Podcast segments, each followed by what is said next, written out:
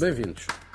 A China reabriu fronteiras, mas a vaga de Covid-19 no país volta a suscitar inquietudes. É de tal modo que Pequim deixou de comunicar o número diário de infecções, apesar de alguns dos seus hospitais estarem sobrecarregados de doentes e as cremações estarem a aumentar. As variantes proliferam e levantam receios de novas mutações no vírus. Oficialmente, por Covid-19, morreram em todo o território chinês nas últimas semanas apenas escassas dezenas de pessoas. A Organização Mundial de Saúde não acredita neste número. A reabertura do país há cerca de um mês foi tão abrupta quanto o seu encerramento há três anos. Mas o mundo para onde os chineses agora regressam já não é o mesmo. Há mais suspeitas, pelo menos nos países desenvolvidos, e exemplo disso a imposição de testes PCR aos viajantes que chegam da China. O contexto internacional é também diferente. Há uma guerra fria, geoestratégica, tecnológica e ideológica potenciada pela invasão russa da Ucrânia e uma clivagem cada vez mais acentuada entre as democracias liberais e as autocracias e ditaduras. Mas este regresso da China à comunidade e à normalidade, ao seu lugar de segunda potência económica capaz de estimular a procura, é também saudado, mais a mais, face às perspectivas de uma recessão generalizada, como alertou o Banco Mundial no seu último relatório, o que torna mais difícil a luta contra a pobreza e contra as alterações climáticas. Miguel, podemos confiar na China, depois de, de, daquilo que se viveu? Bem, hum, antes de mais, saudado uh, o regresso, acho que é essa a ideia que convém reter e, e ver-se quão saudade é o regresso quando, por exemplo, olhamos para a atitude da Alemanha, que, ao contrário de uh, Espanha ou de França, hesitou muito uh, em exigir testes PCR a quem viesse da China, porque tinham medo de ferir suscetibilidades chinesas. E esta ideia de ferir suscetibilidades uh, de Beijing um, tem marcado muito a agenda alemã, porque está tem perfeita noção que vai ter, eh, face à dureza com que está a agir contra a Rússia, vai ter de eh, eh, fazer muitas concessões em relação a Beijing, porque sabe perfeitamente que a economia alemã, se sofre um qualquer revés por parte da China e se a retoma não for a, a, a, neste momento expectável, que uh, há um risco muito sério de colapso de toda a indústria exportadora alemã, que está a sofrer com os preços altíssimos da energia, que está a, pensar, a sair da Alemanha para procurar mercados energéticos mais uh, por aí fora. Ou seja, a China é um parceiro que se torna totalmente indispensável para a economia alemã. E os alemães... Em detrimento da saúde em detrimento da saúde. e for, dos princípios, que já for, nem é melhor nem falar nisso, não é? Se for preciso, eh, expectante quanto aos efeitos da saúde. Hoje foi, por exemplo, anunciado que a, a obrigação de usar máscara cai definitivamente na Alemanha a 2 de fevereiro. Um, ou seja, uh, todo, uh, todo o clima é de abertura e é preciso que a ameaça seja muito concreta e mensurável para se voltar ao uh, estado de medidas eh, de controle e repressivas que tivemos durante o Covid. Portanto, a hesitação da Alemanha é muito grande eh, em aplicar estas medidas também à China. Penso que a China, a, questão aqui da China é que, de facto, não é um parceiro em quem se possa. É um parceiro comercial, inevitavelmente, no plano económico, eh, absolutamente indispensável, mas não se pode nunca confiar dos números que vêm da China, porque sabemos que não fazem qualquer sentido. Foram publicadas imagens de satélite cuja proveniência não é bem, bem clara, mas que indiciam que os crematórios na China estão em uma situação totalmente descontrolada, tal como nós o assistimos noutros países mas, Miguel, que passaram... Sabes, sabes que eles continuam a dizer que a, a vaga de Covid, desde o início até agora, são 5 mil e tal mortos. É, pois, pois, pois, pois é, é uma, uma noção de grandeza completamente diferente daquilo e é uma forma, obviamente, de mitigar o efeito, um efeito que eles sabem que tem um custo mais elevado, se teria um custo mais elevado se mantivessem as medidas de precaução que tinham e que estavam a causar grandes conflitos uh, sociais já e podiam se tornar incontroláveis. Portanto, preferem assumir um número desconhecido de vítimas a ver eh, as reivindicações sociais e cívicas aumentarem de tom e pôr em questão o predomínio de Beijing e do Partido Comunista sobre a população. Mas achas que até internamente este, esta passagem do 8 para o 80, eh, como, pegando naquilo que o Miguel acabou de dizer, isto também não pode fragilizar o próprio regime? Porque, afinal de contas, passam de medidas draconianas para uma abertura total. Eu e agora acho... com os hospitais uh, atulhados de gente, não é? Mas aí a gente para e pensa: poderia fragilizar o regime se de fato houvesse um contraditório, uma contraposição a Xi Jinping nesse momento.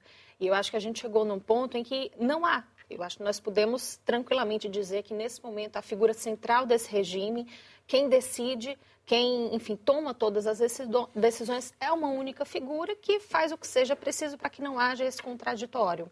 Essa onipotência, se a gente puder dizer assim, de Xi Jinping, inclusive, é um dos riscos que eu vi recentemente agora, o relatório do Eurasia Group. Ele aponta essa maximidade de Xi Jinping, essa palavra nem existe, mas fazendo aqui uma tradução meio abobalhada, como um grande risco global para esse ano de 2023. Porque o que é que isso traz? Isso traz decisões como essa, de se passar de uma política de restrição absurda para uma liberação total, sem transparência nos dados, sem cuidado nenhum. As perspectivas são de que a Covid vai matar mais de um milhão de pessoas na China nos próximos tempos e essas pessoas estão circulando ainda, não é? Essas pessoas, a China abriu tudo. Como o Miguel disse, as pessoas agora, os governos têm dedos e não querem restringir essa nova liberdade que precisava que viesse, mas veio excessivamente. E aí, quando a gente olha para as decisões que são tomadas, inclusive com relação à economia global, também há sinais muito perigosos. A China deveria, no final do ano, no Congresso do seu Partido Comunista, por exemplo, ter divulgado os dados econômicos, feito aquele balanço econômico, mas optou por retardar essas informações. As decisões que vão ser tomadas daqui para frente podem ser decisões assertivas, que beneficiem a economia global, mas podem ser decisões que não. E aí volta a tua pergunta: será que nós podemos confiar na China? A necessidade desse relacionamento, dessa dessa, é dessas trocas, que... desses mercados, isso existe, isso é incontornável e é como o relatório mesmo aponta. Estava na hora de que isso fosse retomado. Mas as decisões são centradas numa única figura. Aquilo é uma autocracia capitalista, mas que preza pelos um seus. stalinismo capitalista. Exatamente, preza pelos seus interesses e as decisões que vêm a partir daí é que são um grande risco. É um risco em termos de pandemia, porque agora não há política, não há controle. É um risco em termos de economia, porque ninguém sabe quais são as decisões que Xi Jinping poderá tomar. E dentro do regime não há nenhum contraditório para balancear nenhuma dessas decisões. Deixa-me pegar na questão hum. que, eu, que, eu, coloquei, porque se, se, se o povo chinês tem medo do partido e da sua máquina repressiva, o partido, pelos vistos, também tem medo do povo chinês. Por isso, por causa das pressões da rua, é que eles passaram do 8 para o 80. Este número de mortos que, que, que, se vai adensar não pode voltar a criar também uma situação de tensão dentro do próprio uh, povo chinês? Pode, pode, claro, e, e, eu acho que isso é um dos ângulos importantes para olharmos para, este, para esta reabertura da China, uh, que são as manifestações. Uh, no fim de novembro vimos manifestações que já não se viam há muito tempo, aliás, as primeiras deste tipo que aconteceram desde que Xi Jinping uh, sobe ao poder em várias cidades e onde as pessoas estavam a pedir não só o fim uh, da política zero Covid, mas também uh, estavam a pedir a demissão, a saída de Xi Jinping com algumas das pessoas e que nós ouvimos. contra a censura porque tinham as folhas de papel em branco exatamente, que mostravam... Exatamente. Mas, mas nessa altura, e essa é uma pergunta que nós devemos fazer, que é, foram realmente estes protestos, estas manifestações que levaram o governo, o regime chinês, a pôr um fim à política zero Covid. E muitos dos analistas o que dizem é, sim, teve uma, foi uma parte do, do puzzle, pode ter, de alguma forma, acelerado uh, o, o, processo, mas, em realidade, o que nós sabemos da, da, da China é que eles têm forças de segurança que conseguem e conseguiram silenciar estes manifestantes uh, muito, muito rapidamente. E eu acho, como referiu o Miguel e a Caroline, que, apesar destas manifestações terem sido a parte de um puzzle para pôr mais pressão no regime, a economia foi a principal razão que leva uh, o governo chinês a reabrir de uma forma tão uh, repentina uh, e rápida. Nós sabemos que neste momento a China, em termos de crescimento económico, é o crescimento mais lento uh, da economia chinesa em 50 anos. O próprio FMI já disse que a reabertura é crucial e que a reabertura para a reabertura continuar também, os casos Covid têm que ser O Banco Mundial também, o último relatório, que é desta semana, indica exatamente isso. E, exatamente. E, e, levanta riscos de recessão à escala planetária, precisamente porque aquilo que é a fábrica do mundo, a China, vai estar em um crescimento muito mais baixo mais, do que muito aquilo. mais baixo, exatamente. E, e, em termos de saúde pública, eh, que é outra parte da, da, da, tua questão, o que nós estamos a ver neste momento eh, na China são casos que não estão a ser reportados. Falaste há pouco, falaste há pouco das, das, das cremações. Uh, só em, em Xangai uh, o aumento foi de 10 vezes nas últimas uh, duas semanas. estamos a ver as camas de cuidados intensivos estão a 80%, a comparar com 24, 25 de dezembro, em que estavam a 50%. Os números de casos estão a crescer exponencialmente. A própria Organização Mundial de Saúde já veio desmentir a China na praça pública dizendo que não, que a China não está a divulgar os dados uh, uh, corretos. E isto, claro, depois tem um impacto gigantesco na percepção internacional da China neste momento. a economia vai continuar a movimentar-se, a China vai continuar a ser um grande parceiro, mas creio que esta falta de transparência não é uma boa forma da China dizer olá depois de três anos fechado. Ora, precisamente pegando nisto, há uma, para além do regime querer eh, segurar-se. O que é que explica esta opacidade? E desta vez, como ela referiu, nem a Organização Mundial de Saúde cumpra os números da China. E, e lembrando que no início da pandemia o, o presidente da, da, OMS até foi muito simpático para Xi Jinping. Aliás, eu, eu confesso que eu acho que ainda hoje nem sabemos hum. muito bem a origem do vírus. Ainda não está completamente esclarecido. Exatamente, porque porque, porque é a opacidade de um regime como, como o regime chinês. Não é uma, não é uma anomalia dentro da, da história chinesa de, de, dos últimos tempos.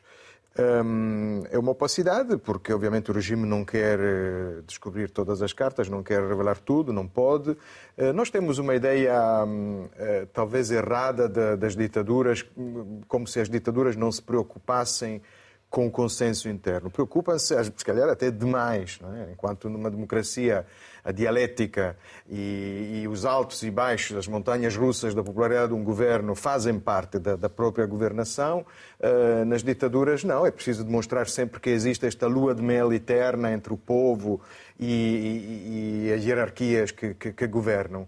Um, o que é falso, é inatural, é irregular, é isso, leva a isto. No fundo, a solução que uh, as Mas democracias não pode ser liberais... outra vez um risco para o mundo? De outra vez é, é um risco, é? é? um risco para o mundo, porque nós precisamos num mundo interli... exatamente, num mundo tão interligados como este, nós precisamos de comunicar entre todos e, sobretudo, precisamos neste momento que, que a China continue a comunicar connosco e continue a, a, a, a monitorizar, por exemplo, as variantes que ainda podem surgir.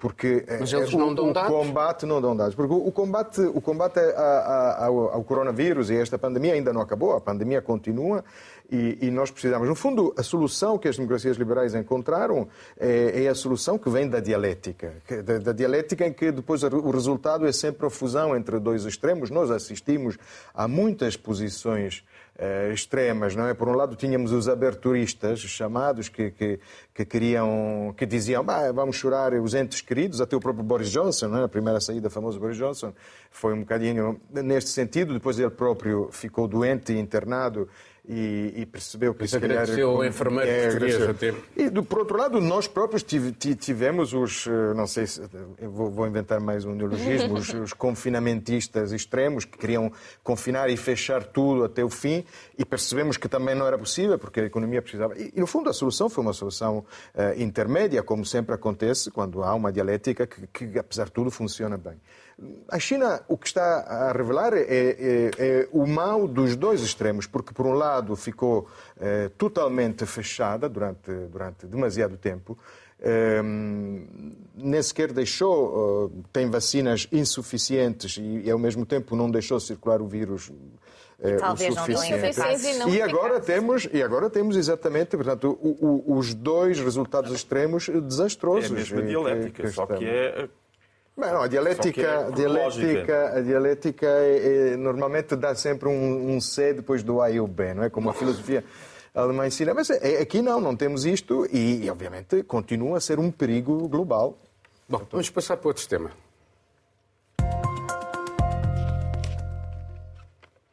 A democracia brasileira foi posta em causa num ataque sem precedentes por parte de manifestantes ligados à extrema-direita bolsonarista. Em poucas horas, sob a quase complacência da polícia, uma multidão invadiu e vandalizou as principais instituições democráticas com sede em Brasília, Presidência, Parlamento e Supremo Tribunal. Foi o culminar de um processo de rejeição dos resultados das eleições presidenciais que Lula da Silva venceu contra Jair Bolsonaro houve centenas de detidos e ainda muitas questões em aberto. Entre elas, a da passividade dos agentes da ordem, mesmo tendo sido alertados previamente pelos serviços de informação brasileiros sobre potenciais distúrbios por parte da extrema-direita. Alguns polícias tiraram até selfies enquanto outros conversavam de forma amena com os invasores dos órgãos de soberania. Fica também a questão do papel do novo Ministro da Defesa, um conservador nomeado por Lula da Silva, que descreveu os protestos bolsonaristas como manifestações e democracia quando tomou posse. A reação vigorosa à tentativa de golpe veio de um juiz do Supremo ordenou a dissolução dos redutos onde acampavam os manifestantes, determinou a prisão do chefe da polícia de Brasília de férias nos Estados Unidos, tal como Bolsonaro, já agora, e suspendeu ainda o governador da capital brasileira, um próximo do antigo presidente. Foi a primeira vez que um magistrado retirou um chefe de um governo estadual brasileiro sem que houvesse um pedido nesse sentido pelo Parlamento ou por um órgão de investigação. Caroline. Bom, uma loucura, né? É, não, enfim, eu acho que o que eu vou começar dizendo aqui vai, vai muito. É muito pessoal, mas, assim, como disse Maria Bethânia, a nossa grande cantora, musa da música popular brasileira, eu não quero mais falar sobre o Brasil, que me dá vontade de chorar. Acho que essa é a não, realidade. Mas fala é, lá mais um bocadinho. É, é, é triste, é, é, pessoalmente angustiante. Eu acho que eu nunca tinha partilhado isso dessa forma, mas eu não encontro outras palavras. É, é pessoalmente angustiante olhar para aquilo e, e, comentar tudo isso. Mas pronto, foi só um, um desabafo, porque também é a primeira vez que eu estou tendo a oportunidade de manifestar essa opinião publicamente, não é? Mas pronto, quando a gente olha para o Brasil agora, um, um cenário que pode ser ainda muito perigoso, não é? Como, como a gente viu, as pessoas que foram detidas, essas mais de mil pessoas que estão detidas até o momento, fazem parte de uma rede muito bem estruturada. E aí a gente olha para as primeiras repercussões dessa invasão, desses atos terroristas de vandalismo.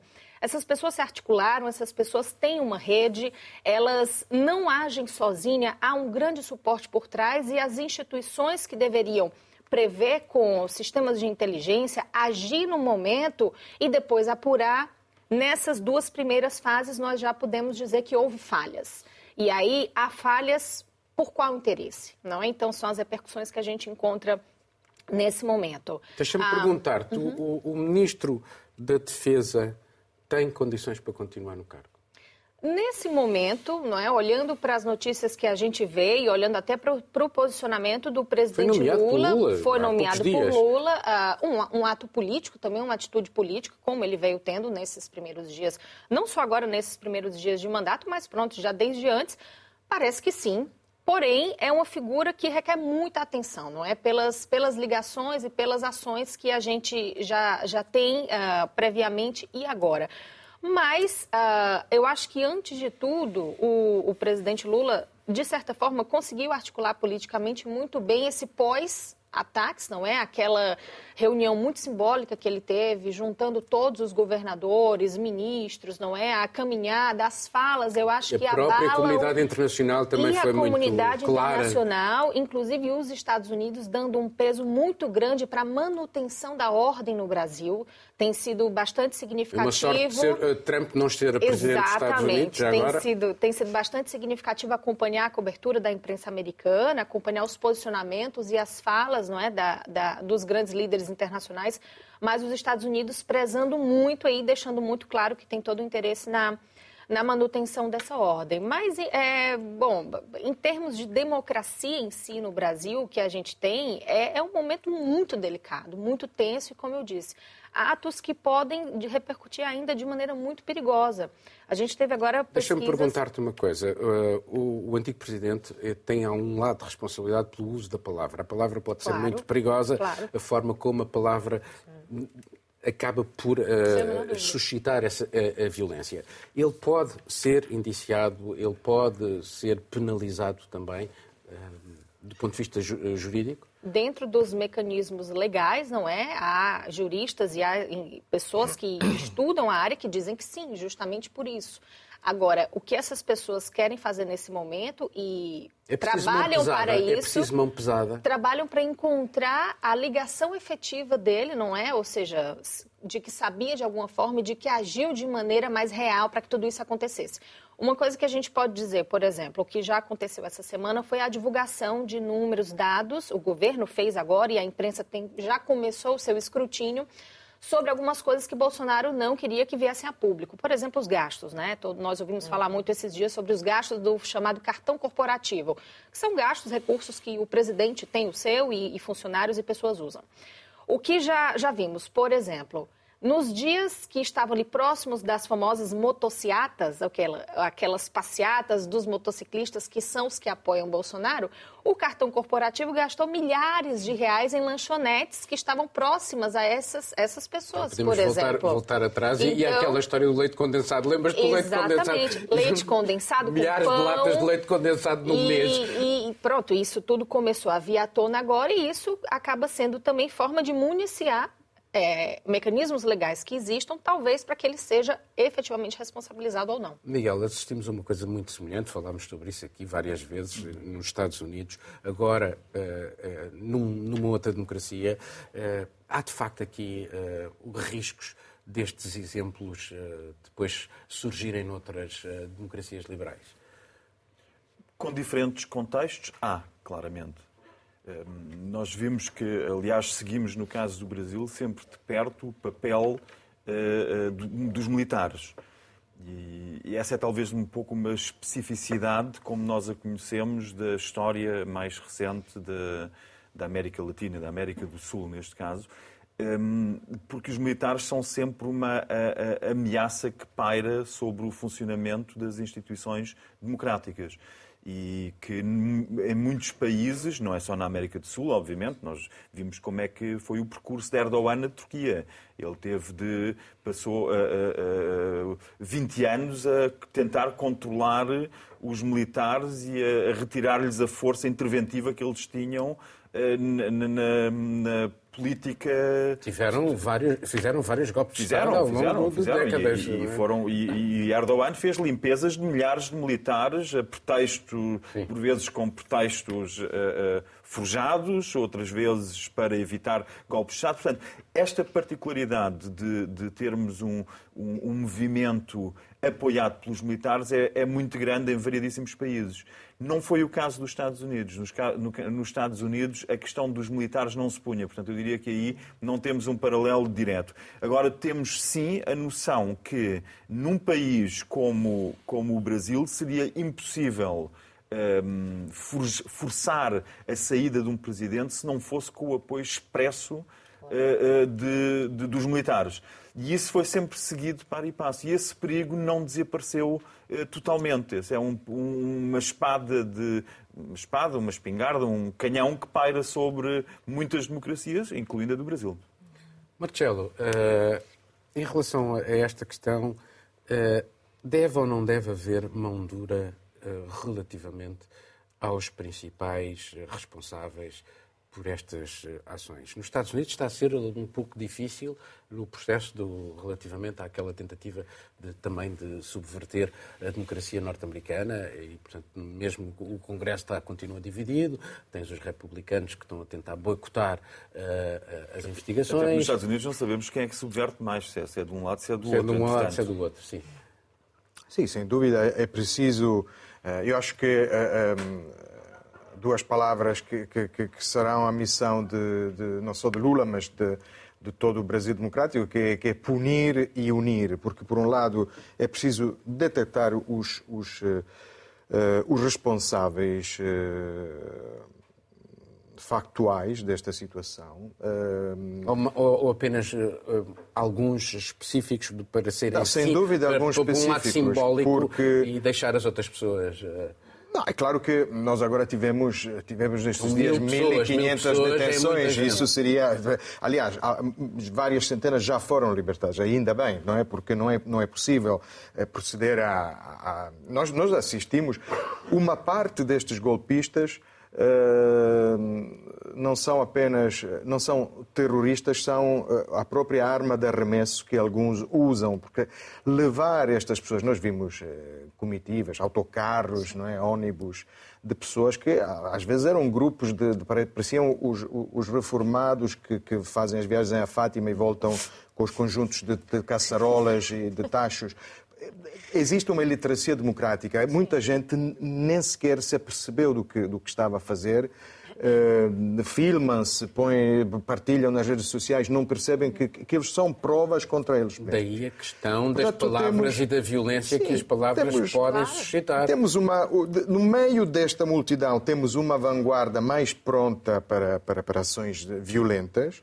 E temos depois o problema de uma retaguarda, que, que ainda é a parte mais opaca disto tudo, tentar perceber eh, quem é que está atrás disto tudo. No, a última notícia foram estes papéis encontrados no, na casa do, do antigo ministro da Torres, que era o antigo ministro da Justiça, em que está, estaria previsto um decreto através do de, de, decretando um estado de emergência que não, não, sendo o estado de sítio, porque o estado de sítio tem que passar pelo Parlamento, eh, criava um, um, de facto um estado de sítio em que se podia, em que a ideia era anular o resultado eleitoral e, portanto, ali temos um, teríamos uma, uma tentativa de golpe verdadeiro e não apenas este vandalismo político que Mas, não deixa agora, de ter uma grande, vandalismo, deixa-me dizer-te que o, o, os acampamentos dos manifestantes, as palavras de ordem, eram junto de, dos quartéis, Sim, sim, não, sim, foi, não apenas em Brasília, e eram sempre a apelar aos militares para derrubar... Exatamente. Oh, Deixa-me só voltar à, à, questão dos números. Dos números.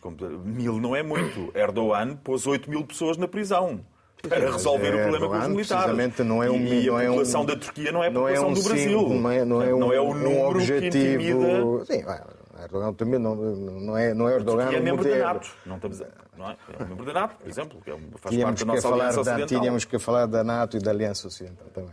Mas é, é, é, é estava a falar deste vandalismo político que não deixa de ter um, um grande eh, valor simbólico, porque, por exemplo, eh, o que aconteceu adiou a tomada de posse eh, da ministra dos povos indígenas, dos povos indígenas que é, não deixa de, ser uma, um, de ter um, um, significado simbólico muito grande, porque, como sabemos, e daí unir o país, temos uma grande divisão, uma grande polarização do país, os resultados eleitorais demonstraram, não é preciso ir ver o que está por trás, mas de facto os resultados eleitorais que nós consideramos Sim, válidos... um país dividido ao meio. Um país dividido ao meio, onde fora das grandes instituições existem batalhas, existe uma violência de baixa intensidade, mas uma violência enorme contra os indígenas. Uma, uma ah, e não pode, batalhas... já agora, desculpa e... lá, e não é possível dissociar isso do facto de parte da, da, da massa eleitoral do Bolsonaro está ligada às, às, às igrejas, igrejas, evangélicas numa lógica que não tem muito de racional, tem a ver com, com uma, uma, uma, questão sim, divina, sim. que é o bem contra o mal. Exatamente. Não, é nem não, mas, sim, sim, e o, lado, o, lado, o lado messiânico da política brasileira, aliás, ele não, até se chama Jair Messias Bolsonaro. Portanto, mas, é, mas, é, mas com uma... uma é, estas coreografias de violência eh, servem também para, para demonstrar isso. No fundo, uma das mensagens que eu leio aqui é: se nós conseguimos fazer isto em Brasília, imaginem o que é que conseguimos fazer, o que é que podemos fazer nas zonas mais periféricas da geografia brasileira. Catarina.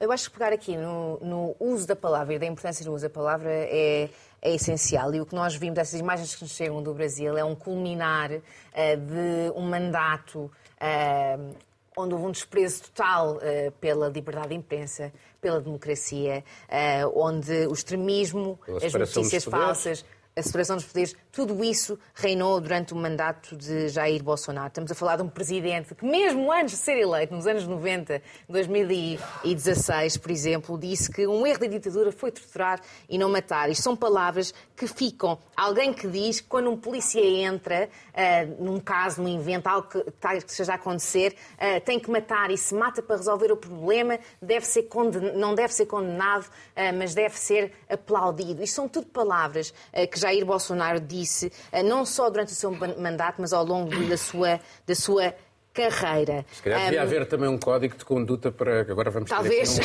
talvez. Em Portugal, um código de conduta para quem vai para, Exatamente. para a política. E olhando, e olhando para, para, as imagens que nos chegaram, principalmente para as ações das forças uh, de segurança, uh, neste caso do, do Distrito Federal, uh, nós sabemos, com dados, que 51% dos polícias militares brasileiros expressam opiniões de extrema-direita. E por isso é que eu digo que estas imagens que chegaram foram chocantes, foram chocantes para todos, mas não acho que tenham sido particularmente surpreendentes aquilo que nós vimos uh, a vir uh, do, do, Brasil.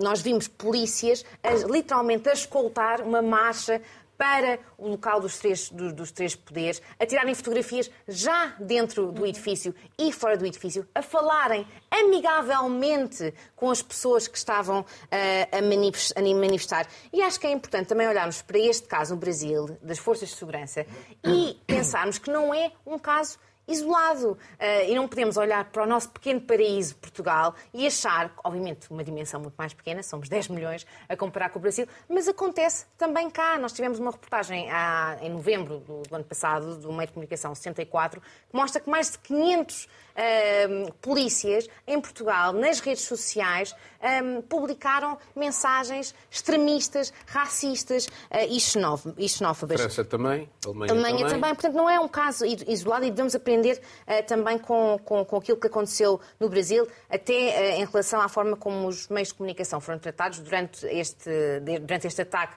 Tivemos oito ou mais jornalistas atacados, espancados, que, que, no chão, pontapeados. Um, isto vem de um acumular também de, de problemáticas, muito delas incendiadas por Jair Bolsonaro.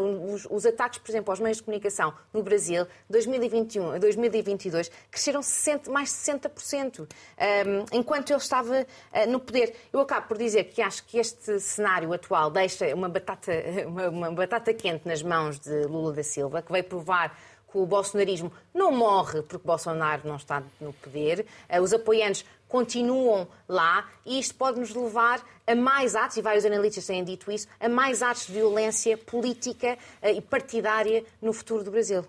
Vamos passar para um último tema. Tráfico de droga e migrações estiveram no centro de um encontro entre os presidentes dos Estados Unidos, México e Canadá. O número de detenções daqueles que passam a fronteira mexicana para norte tem estado a aumentar quase 2 milhões e meio no ano passado. Washington aceita agora mensalmente 30 mil pessoas vindas de alguns países da América Latina, mas com condições só por dois anos e com licença de trabalho. O México aceita receber de volta o mesmo número mensal de migrantes ilegais nos Estados Unidos. A questão da droga é outro motivo de tensão. O governo norte-americano faz da luta contra o fentanil um objetivo prioritário, um analgésico opioide controlado pelos cartéis mexicanos e causa milhares de mortes anuais por overdose nos Estados Unidos. Mas o México reduziu a repressão contra os cartéis pela violência armada que ela envolve e que provoca milhares de mortes por ano, só que em território mexicano. Ainda assim, os três presidentes entendem que um relacionamento mais forte é vital para melhorar as cadeias de abastecimentos e enfrentar ventos económicos contrários nesta altura de crise global e no mundo em reordenamento acelerado. Vamos ser mais rápidos. Marcelo. Sim, o tema da droga, no fundo, explicaste muito bem. Tu, aliás, o México neste momento está em chamas em algumas regiões por causa da detenção de um dos filhos de, de, del Chapo, que revela quão alta pode ser a tensão também eh, neste país por causa de, do combate à droga. Um, acho que um tema importante, os outros dois grandes temas do, da Cimeira foram foram as migrações, o tema da migração e o tema da, da, da integração económica. O México é um país que tem enormes recursos, minérios, matérias-primas, e não só, não só mão de obra que, que, fornece aos Estados Unidos. E os Estados Unidos estão muito interessados numa integração regional, geográfica, cada vez maior e cada vez mais em função anti-chinesa. Há uma série de, de, de, acordos comerciais, aliás, o próprio NAFTA, que, que, são acordos que cada vez mais. Semicondutores, por exemplo. Sobre a produção de semicondutores, valorizam tudo o que é produzido em, ter, em território americano, em função anti-chinesa, e, aliás, aliás, eu, no fundo, é a filosofia que está na base do famoso IRA, eh, que agora eh, cria problemas também no nosso relacionamento europeu com, com os Estados Unidos, mas é a fase, provavelmente, com a qual temos que, que lidar nesta altura, que é uma fase de, pelo menos, parcial, como se costuma dizer, a desglobalização.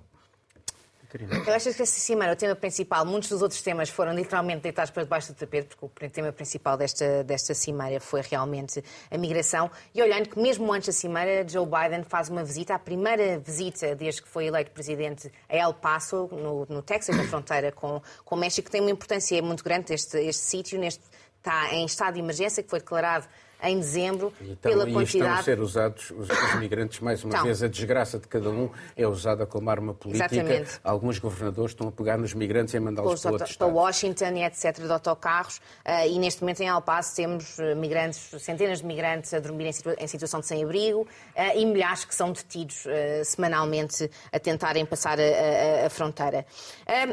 Biden, antes desta visita, anuncia medidas precisava de anunciar e estava sob pressão para anunciar em relação à imigração. E estas medidas estão a ser extremamente criticadas porque vão, eh, de alguma forma, vão expandir uh, regras um, impostas durante o mandato de Donald Trump, um, em que basicamente migrantes de Cuba, Nicarágua uh, e do Haiti vão ter que, para conseguirem entrar nos Estados Unidos, terão de ter um sponsor. Um, um, um... Sim, e um contrato de trabalho. E um contrato de trabalho. Agora, há alguns problemas uh, com esta uh, política migratória. Uma é o direito internacional, que todos os migrantes têm o direito de pedir asilo quando chegam a uma fronteira. E chegando a essa fronteira, e se realmente estiverem a fugir uh, de perseguição ou de alguma ofensa grave, eles têm o direito de o fazer. Portanto, expulsar automaticamente, porque já chegámos à cota dos 30 mil, imaginemos, migrantes, porque não têm essa documentação, pode ir uh, aí uh, contra a lei. E depois, enviá-los de volta para o México, porque o México já disse que recebe também uh, 30 mil migrantes destes três países, mais da Venezuela, também pode ser um perigo. Porque nós todos sabemos que a situação dos migrantes no México não é sempre a mais favorável. Só um último ponto, dizer que este tema de imigração é muito é crucial para Joe Biden, porque estamos a falar uh, numa altura em que Joe Biden tem que ir buscar votos. Nós estamos a falar, nós temos eleições nos Estados Unidos em novembro de 2024 e ele sabe que para conseguir ganhar ele tem que conseguir responder a este problema da imigração. Carolina. Bom, muito, muito rapidamente, só para não deixar de citar também que no encontro os três líderes assinaram um comunicado conjunto em apoio à democracia brasileira, não é? Então, só porque a gente falou também da questão dos Estados Unidos de olho do que se passa no Brasil, saiu desse, dessa cimeira esse comunicado. Essa cimeira que foi a primeira cimeira, não é? Voltando a acontecer aí desde 2021 que teve muitos pontos a serem discutidos, mas eu acho que realmente eu concordo com a Catarina e acho que a gente pode deixar mais uma vez chamar a atenção para o uso, para a instrumentalização da vida de pessoas migrantes na mão de poucos que têm direito. Em um ano, houve 2,4 milhões de migrantes não documentados detidos nos Estados Unidos. São essas mesmas pessoas que têm funções naquela sociedade, que desempenham funções que os americanos não desempenham ou não querem desempenhar. E nós vimos isso muito claramente agora durante a pandemia, não é? Esse grande movimento que surgiu para dizer que isso está parado agora porque era o migrante que fazia essas pessoas seguem na mão de poucos, de decisões que são tomadas de acordo com interesses, e isso, infelizmente, não vai mudar. Miguel, nós estamos a falar na fronteira, naquela fronteira, mas temos aqui na Europa, eh, enfim, de facto, eu acho que o mundo ainda não encontrou a forma de lidar com esta questão das migrações. Não, não encontrou, e aliás os Estados Unidos, se olharmos para os Estados Unidos, 20% eh, da população eh, é de origem da América Latina. Eh, portanto, dentro dos Estados Unidos. O problema, penso eu, é, por um lado, nós separarmos uh, os temas imigração e o problema da droga, porque estão muito fortemente ligados. muito fortemente ligados, não são uh, assuntos distintos e são tratados como se fossem. Não são assuntos distintos uh, porque uh, as pessoas fogem de regimes de elevada instabilidade social, de taxas de crime e de taxas de homicídio horripilantes e que são causadas pela pelos cartéis da droga e pelo negócio da droga, cujos consumidores são nos Estados Unidos. Essa é a primeira questão, e depois fogem, e depois temos a imigração, temos aquela pressão enorme para fugir da falta de alternativas até a integrarem-se em esquemas eh, de cartéis e de, eh, de, com toda a violência associada. Por outro lado, os Estados Unidos têm o problema, e revelaram mais uma vez, quanto a mim, nesta cimeira, têm o problema, numa cimeira da América do Norte, de encararem Washington tem o problema de encarar o Canadá como se fossem os Estados Unidos de cima e o México são os Estados Unidos de baixo. E as coisa, a coisa assim não se resolve. Por outro lado, para o México, insistem numa fronteira em que eh, são capazes de recusar a entrada de um milhão de pessoas que tentam entrar nos Estados Unidos eh, para tentar controlar um movimento que se torna incontrolável exatamente por causa do problema da droga. E enquanto os Estados Unidos não resolverem, por um lado, a, questão do, do, fentanil e do outro. Os Estados Unidos lideram no consumo de droga, não é só em números absolutos, em percentagem, lideram eh, em quase todos, quase todos os tipos de estupefacientes, lideram o consumo. E, esse, e essa liderança tem muito a ver com a própria situação social dos Estados Unidos. Ou seja, quanto a mim, se a imagem que passasse dos Estados Unidos para o exterior tivesse mais próxima da realidade, se mostrassem como vivem as pessoas em Los Angeles, Angeles. O problema de ter sequer habitação para muitos norte-americanos de etnia caucasiana, como chamam, branca, etc. Se mostrassem os verdadeiros e a dimensão social dos problemas dos Estados Unidos, pois metade dos imigrantes pensavam duas vezes antes de querer ir para lá. Bom, vamos fechar eh, esta parte e uh, vamos tentar saber, junto de vocês, outros temas que queiram realçar. Vou comentar novamente, não é a situação no Peru, muito rapidamente, desde dezembro, quando nós falamos para agora, as manifestações sociais se intensificaram. Agora nós temos quase 50 mortos no Peru por manifestações populares que pedem novas eleições, que pedem um novo governo. Isso iniciado ainda em dezembro, quando o então presidente Pedro Castilho tentou dissolver o Congresso porque se envolveu em suspeitas de corrupção e, na verdade, acabou ele destituído, não é?